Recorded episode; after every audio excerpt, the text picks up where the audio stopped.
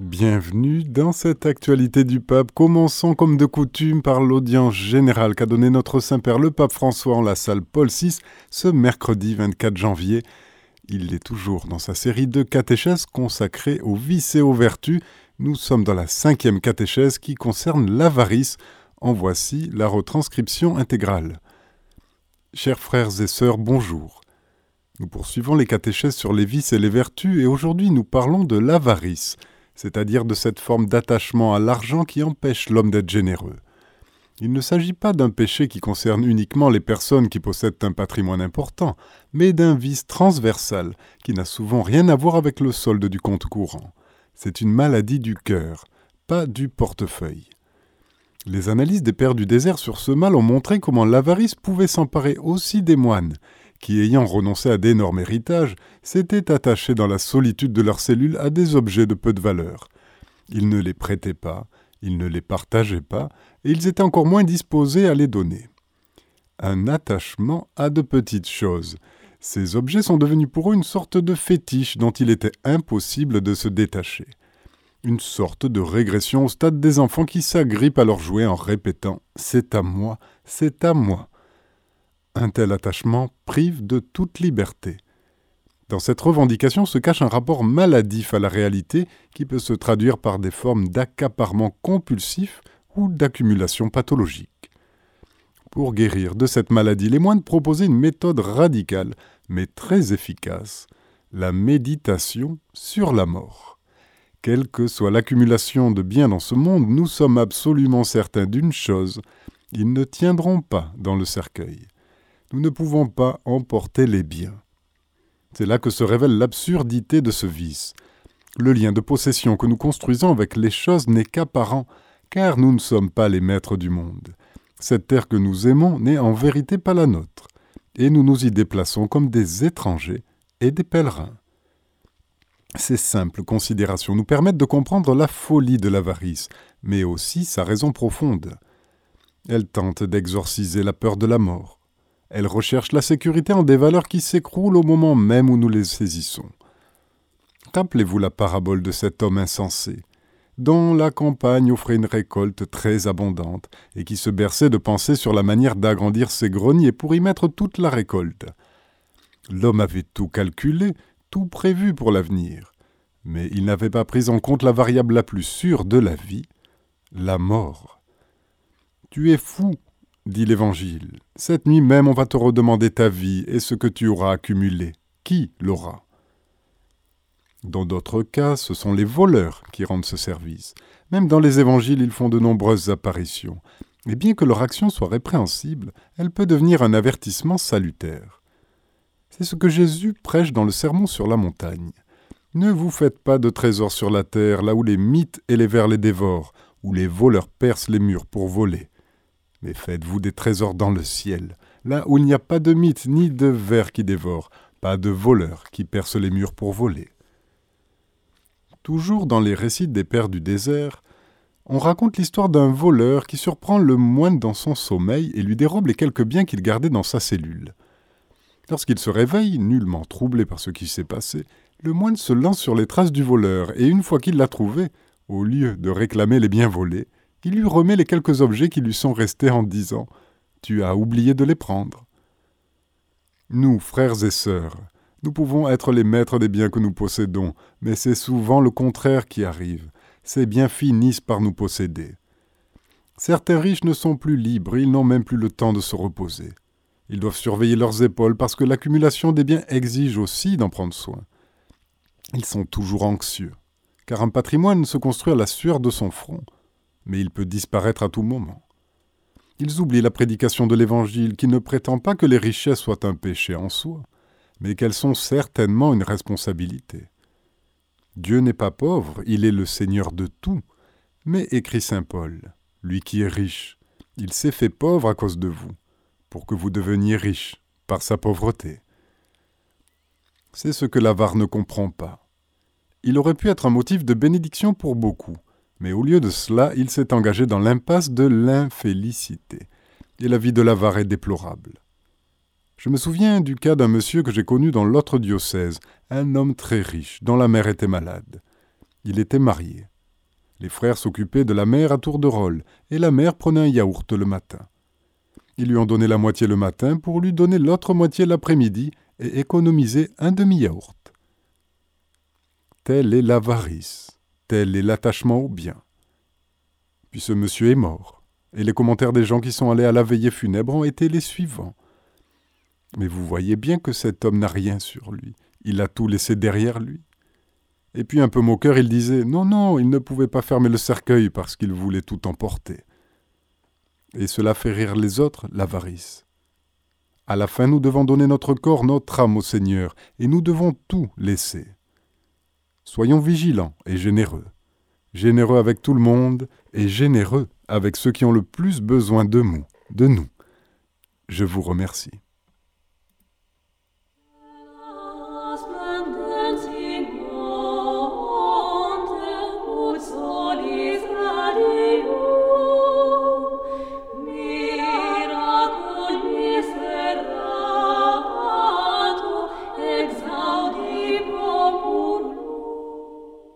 Lors d'une conférence de presse ce mardi 23 janvier, le préfet et le sous-secrétaire du Dicaster pour l'évangélisation ont précisé l'objectif de l'année de prière inaugurée par le pape François pour aider les catholiques à se préparer au jubilé de 2025. Ils ont également annoncé la mise en place par le pape François d'une école de la prière, afin d'explorer les différents aspects du souffle de la foi de chaque fidèle, Voici la retranscription de ces faits par Deborah Castellano du site Vatican News. Ce dimanche 21 janvier, le pape François a inauguré une année de prière dans la perspective du jubilé de 2025, appelant les fidèles à prier avec plus de ferveur pour nous préparer à vivre correctement cet événement, plein de grâce, et à expérimenter la force de l'espérance en Dieu. Cette année de prière, a expliqué le Saint-Père, est consacrée à la redécouverte de la grande valeur et de l'absolue nécessité de la prière, de la prière dans la vie personnelle, dans la vie de l'Église, de la prière dans le monde. Le bureau de presse du Saint-Siège a présenté cette année, ce mardi 23 janvier, lors d'une conférence de presse tenue par Monseigneur Rino Ficicella, pro-préfet du dicaster pour l'évangélisation, et Monseigneur Graham Bell, sous-secrétaire du dicaster, dont la section est chargée de la coordination de l'année de la prière.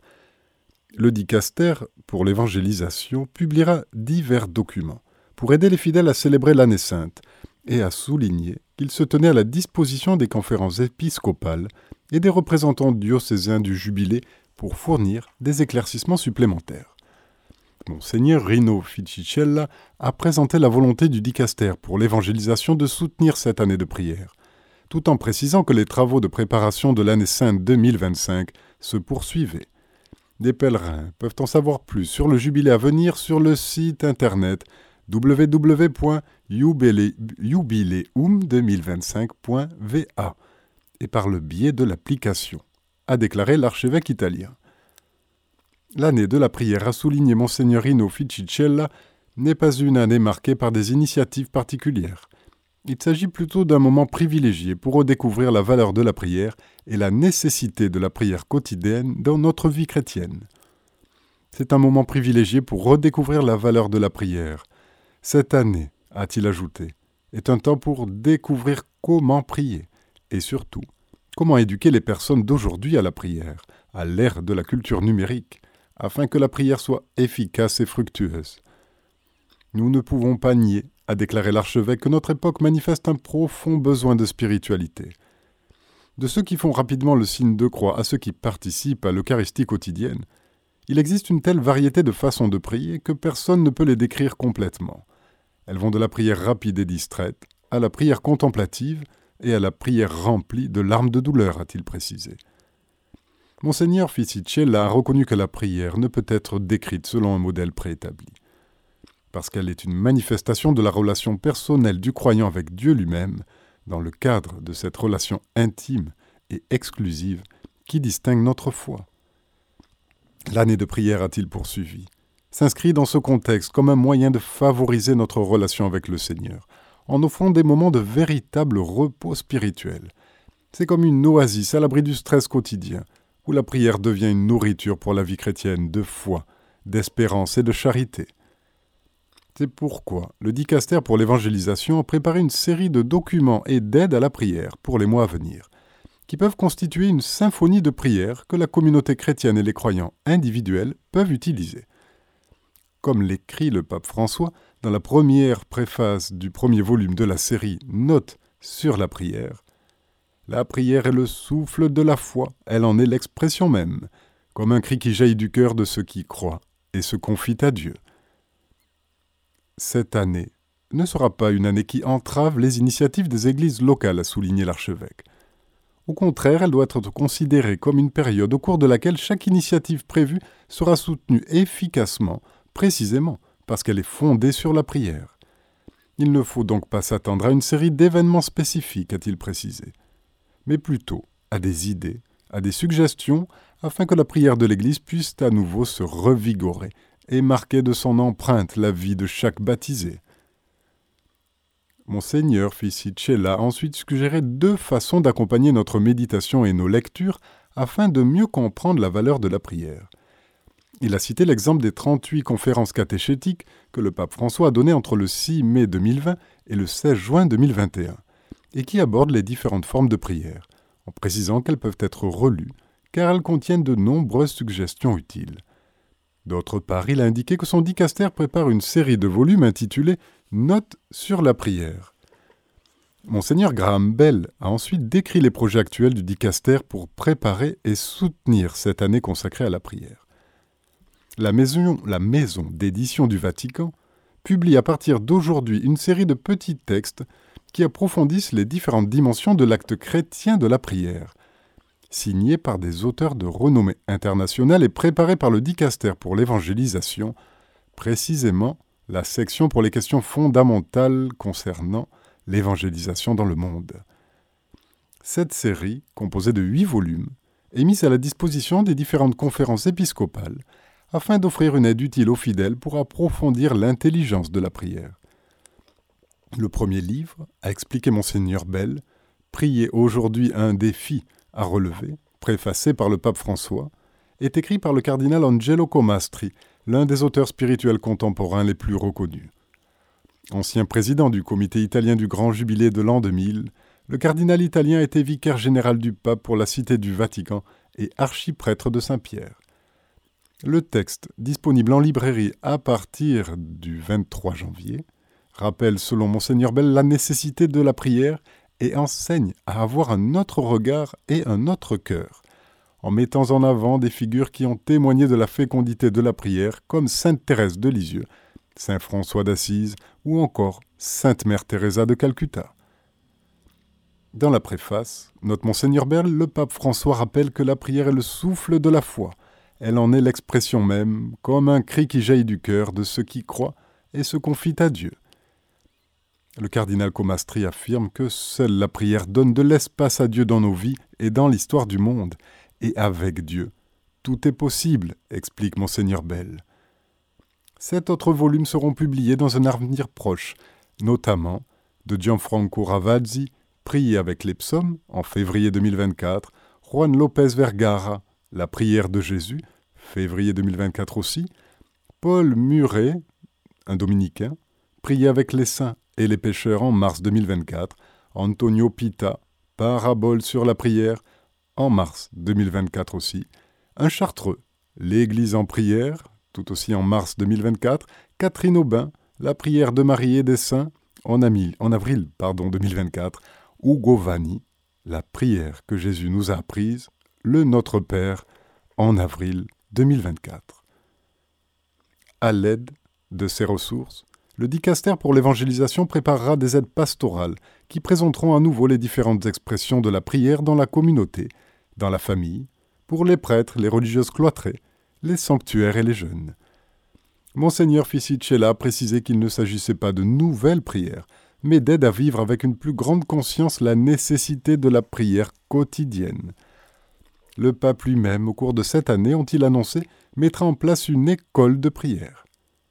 Cette école, a expliqué Monseigneur Ficicella, sera une série de moments de rencontre avec des groupes spécifiques de personnes pour prier ensemble et mieux comprendre les différentes formes de prière, de l'action de grâce à l'intercession, de la prière contemplative à la prière de consolation, de l'adoration à la supplication. Les responsables du Vatican ont conclu leur conférence de presse en rappelant les paroles du pape François. Je suis certain que les évêques, les prêtres, les diacres et les catéchistes trouveront au cours de cette année les moyens appropriés pour placer la prière au cœur de l'annonce de l'espérance et que le jubilé de 2025 fera résonner en ces temps tourmentés.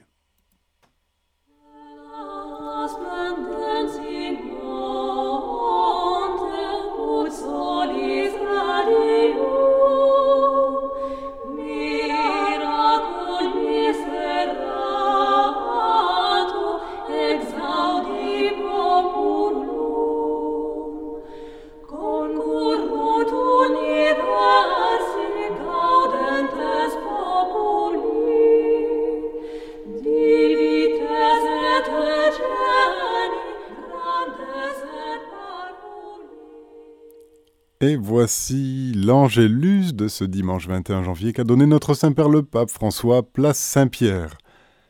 L'évangile d'aujourd'hui raconte la vocation des premiers disciples. L'appel à d'autres à s'unir à sa mission est l'une des premières choses que Jésus fait au début de sa vie publique. Il s'approche de jeunes pêcheurs et les invite à le suivre pour devenir pêcheurs d'hommes. Cela nous dit quelque chose d'important. Le Seigneur aime nous impliquer dans son œuvre de salut.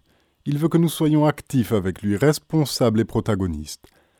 Un chrétien qui n'est pas actif, qui n'est pas responsable dans l'œuvre de l'annonce du Seigneur, et qui n'est pas protagoniste de sa foi, n'est pas un chrétien.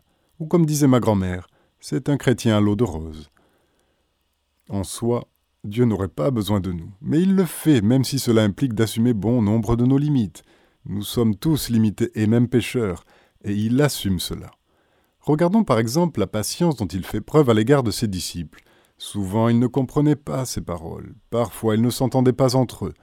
Pendant longtemps, ils n'ont pas pu accepter des aspects essentiels de sa prédication, comme le service. Pourtant, Jésus les a choisis et a continué à croire en eux, et cela est important, le Seigneur nous a choisis pour être chrétiens.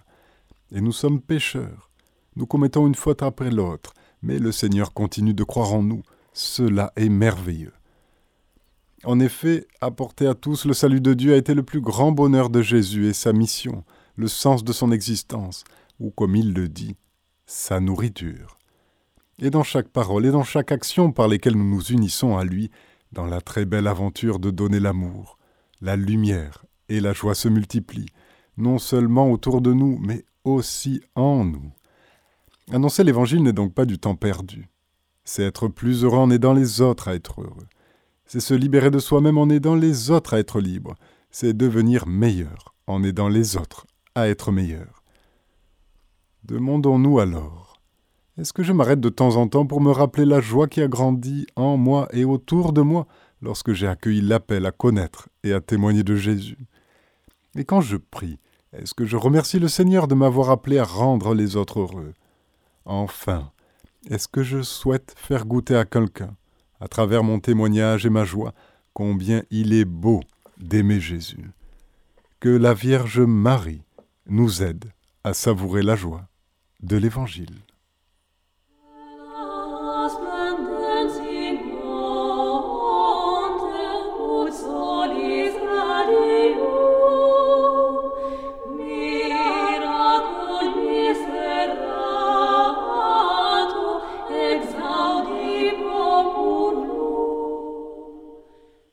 Voici le message du pape François pour la 58e journée mondiale des communications sociales. C'est la retranscription intégrale. Chers frères et sœurs, l'évolution des systèmes de la dite intelligence artificielle, sur laquelle j'ai déjà réfléchi dans mon récent message pour la journée mondiale de la paix, est également en train de modifier radicalement l'information et la communication, et à travers elle certains des fondements de la cohabitation civile. Il s'agit d'un changement qui touche tout le monde et pas seulement les professionnels. La diffusion accélérée d'inventions étonnantes, dont le fonctionnement et les potentialités sont inconnus de la plupart d'entre nous, suscite une perplexité qui oscille entre enthousiasme et désorientation, et nous confronte inévitablement à des questions fondamentales. Qu'est-ce donc que l'homme? Quelle est sa spécificité et quel sera l'avenir de cette espèce que nous appelons Homo sapiens à l'ère des intelligences artificielles? Comment rester pleinement humain et orienter dans le bon sens la mutation culturelle en cours Il convient, tout d'abord, de débarrasser le terrain des lectures catastrophistes et de leurs effets paralysants. Il y a un siècle déjà, Romano Guardini, réfléchissant sur la technique et l'homme, nous invitait à ne pas nous raidir contre le nouveau, pour tenter de préserver un monde beau, condamné à disparaître. En même temps, il lançait un avertissement prophétique pressant. Notre place est dans le devenir. Nous devons en faire partie, chacun à sa place, en y adhérant honnêtement, mais en restant sensible, avec un cœur incorruptible, à tout ce qu'il y a de destructeur et de non humain en lui. Et de conclure. Il s'agit, il est vrai, de problèmes d'ordre technique, scientifique, politique, mais ceux-ci ne peuvent être résolus qu'en partant de l'homme. Il doit se constituer un nouveau type humain, doté d'une spiritualité plus profonde, d'une liberté et d'une intériorité nouvelle. Dans cette époque qui risque d'être riche en technique et pauvre en humanité, notre réflexion ne peut partir que du cœur de l'homme. Ce n'est qu'en nous dotant d'un regard spirituel, en retrouvant une sagesse du cœur, que nous pouvons lire et interpréter la nouveauté de notre temps, et redécouvrir la voie d'une communication pleinement humaine. Le cœur, entendu bibliquement comme le siège de la liberté et des décisions les plus importantes de la vie, est un symbole d'intégrité, d'unité, mais il évoque aussi les affections, les désirs, les rêves, et il est surtout le lieu intérieur de la rencontre avec Dieu. La sagesse du cœur est donc cette vertu qui nous permet de tisser ensemble le tout et les parties, les décisions et leurs conséquences, les hauteurs et les fragilités, le passé et l'avenir, le je et le nous. Cette sagesse du cœur se laisse trouver par ceux qui la cherchent et se laisse voir par ceux qui l'aiment. Elle devance ceux qui la désirent et va à la recherche de ceux qui en sont dignes. Elle est avec ceux qui acceptent les conseils, avec ceux dont le cœur est docile, un cœur qui écoute. Elle est un don de l'Esprit Saint qui permet de voir les choses avec le regard de Dieu, de comprendre les liens, les situations, les événements et d'en découvrir le sens. Sans cette sagesse, l'existence devient insipide car c'est précisément la sagesse dont la racine latine sapere la relie à la saveur, qui donne du goût à la vie. Nous ne pouvons pas attendre cette sagesse des machines. Bien que le terme d'intelligence artificielle ait aujourd'hui supplanté le terme plus correct, utilisé dans la littérature scientifique, celui d'apprentissage automatique, l'utilisation même du mot intelligence est trompeuse, les machines possèdent certes une capacité incommensurablement plus grande que l'homme à mémoriser les données et à les relier entre elles. Mais c'est à l'homme et à lui seul qu'il revient d'en décrypter le sens. Il ne s'agit donc pas d'exiger que les machines semblent humaines. Il s'agit plutôt de réveiller l'homme de l'hypnose dans laquelle il tombe du fait de son délire de toute puissance, se croyant sujet totalement autonome et autoréférentiel, séparé de tout lien social et oublieux de son statut de créature. En réalité, L'homme a toujours fait l'expérience qu'il ne se suffit pas lui-même, et il tente de surmonter sa vulnérabilité par tous les moyens. Depuis les premiers objets préhistoriques utilisés comme prolongement des bras, en passant par les médias utilisés comme prolongement de la parole, nous en sommes arrivés aujourd'hui aux machines les plus sophistiquées qui agissent comme une aide à la pensée. Chacune de ces réalités peut cependant être contaminée par la tentation originaire de devenir comme Dieu sans Dieu c'est-à-dire de vouloir conquérir par ses propres forces ce qui devrait au contraire être accueilli comme un don de Dieu et vécu en relation avec les autres. Selon l'orientation du cœur, tout ce qui est entre les mains de l'homme devient opportunité ou danger. Son corps même, créé pour être un lieu de communication et de communion, peut devenir agressif. De même, toute extension technique de l'homme peut être un instrument de service aimant ou de domination hostile. Les systèmes d'intelligence artificielle peuvent contribuer au processus de libération de l'ignorance et faciliter l'échange d'informations entre les différents peuples et générations. Ils peuvent, par exemple, rendre accessible et compréhensible un énorme patrimoine de connaissances écrits dans le passé, ou permettre aux gens de communiquer dans des langues qui leur sont inconnues. Mais ils peuvent aussi être des instruments de pollution cognitive, d'altération de la réalité par des récits partiellement ou totalement faux et qui sont crus, et partagés comme s'ils étaient vrais. Il suffit de penser au problème de la désinformation, auquel nous sommes confrontés depuis des années sous la forme des fausses nouvelles, et qui utilisent aujourd'hui des hypertrucages, c'est-à-dire la création, la diffusion d'images qui semblent parfaitement plausibles, mais qui sont fausses. ou des messages audio qui utilisent la voix d'une personne pour dire des choses qu'elle n'a jamais dites. La simulation, qui est à la base de ces programmes, peut être utile dans certains domaines spécifiques, mais elle devient perverse lorsqu'elle fausse le rapport à l'autre et à la réalité. De la première vague d'intelligence artificielle, celle des médias sociaux, nous en avons déjà compris l'ambivalence, évoquant ses opportunités comme ses risques et ses pathologies. Le deuxième niveau des intelligences artificielles génératives marque un saut qualitatif incontestable. Il est donc important de pouvoir comprendre, appréhender et réguler des outils qui, entre de mauvaises mains, pourraient ouvrir des scénarios négatifs. Comme tout ce qui est sorti de l'esprit et des mains de l'homme, les algorithmes ne sont pas neutres. Il est donc nécessaire d'agir de manière préventive, en proposant des modèles de régulation éthique pour limiter les implications néfastes et discriminatoires, socialement injustes, des systèmes d'intelligence artificielle, et pour contrer leur utilisation pour la réduction du pluralisme, la polarisation de l'opinion publique ou la construction d'une pensée unique. Je renouvelle donc mon appel en exhortant la communauté des nations à travailler ensemble afin d'adopter un traité international contraignant qui réglemente le développement et l'utilisation de l'intelligence artificielle sous ses multiples formes. Cependant, comme dans tous les domaines humains, la réglementation ne suffit pas. Chers auditeurs, c'était notre émission Actualité du Pape. Retrouvez cette émission podcast sur notre site internet radiomaria.fr.